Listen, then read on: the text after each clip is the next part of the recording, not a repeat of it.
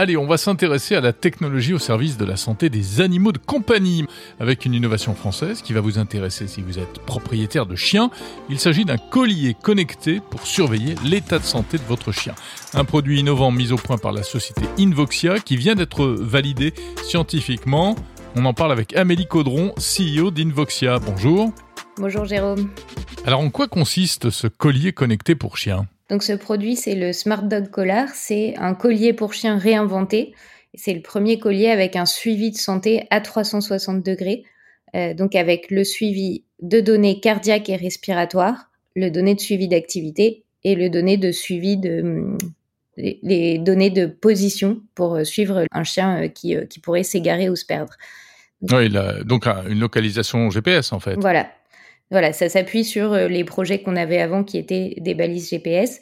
Et là, on va vraiment plus loin dans la santé du chien en intégrant un certain nombre de capteurs et des algorithmes d'intelligence artificielle pour aller chercher ces données notamment de santé cardiaque qui sont une grande première euh, dans le domaine de la santé animale puisque ce sont des données qui sont très difficiles à aller chercher sur un chien. Pourquoi? Alors pourquoi est-ce que c'est une première exactement?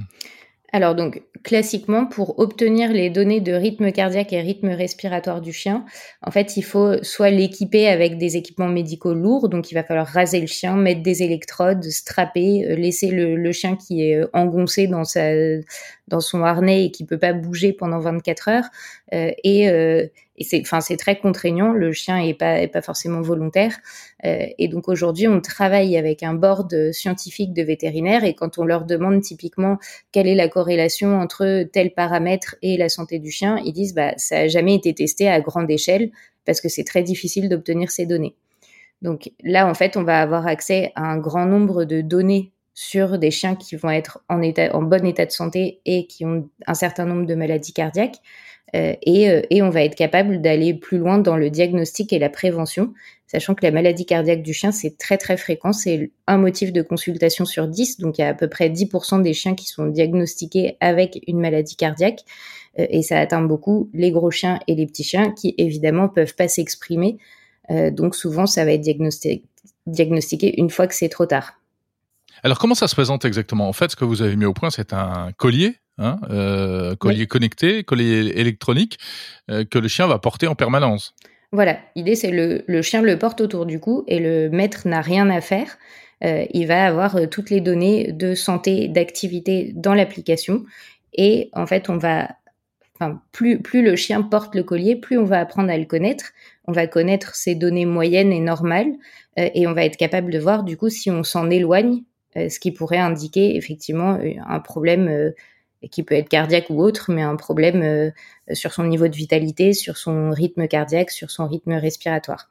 Euh, Aujourd'hui, un chien qui a, qui a fait une insuffisance cardiaque, on demande au maître de mesurer son rythme respiratoire tous les soirs à la main pendant le sommeil du chien.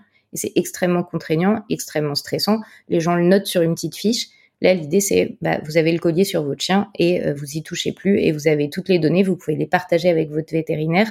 Vous avez des données objectives et en plus un suivi beaucoup plus fin, euh, donc une capacité à, détecter euh, il y a des gens aujourd'hui qui arrivent à anticiper le, les insuffisances cardiaques de leur chien, en fait, une crise, justement parce qu'ils mesurent tous les jours. Mais il faut imaginer que faire ça pendant un ou deux ans, c'est extrêmement stressant pour le maître de chien. C'est destiné à qui? À, des, maîtres de chiens qui ont déjà été diagnostiqués, ou bien euh, c'est pour euh, pour n'importe quel chien, pour pour des, des propriétaires de chiens inquiets, on va dire? Alors, donc déjà, on va vendre ce produit au grand public. C'est pas un produit médical, c'est vraiment un produit. Euh, l'idée, c'est qu'on apporte aussi tout un tas de services autour de la localisation du chien, autour du suivi d'activité. On va aider le maître aussi euh, autour du, enfin, de vérifier le comportement de son chien quand il reste tout seul, etc. Donc en fait, c'est vraiment une plateforme sur laquelle on va construire un grand nombre de services. Euh, et effectivement, ça va avoir une utilité particulière pour les propriétaires de chiens cardiaques ou pour les propriétaires d'un chien qui va être d'une race un peu prédisposée ou d'un chien qui commence à vieillir ou toute personne qui est soit inquiète, soit qui s'intéresse de près à la santé de son chien. Ça coûte combien? Aujourd'hui, le collier va être commercialisé autour d'une centaine d'euros et il va falloir un abonnement puisqu'il y a une carte SIM dans le collier euh, qui va être de l'ordre d'une dizaine d'euros par, euh, par mois.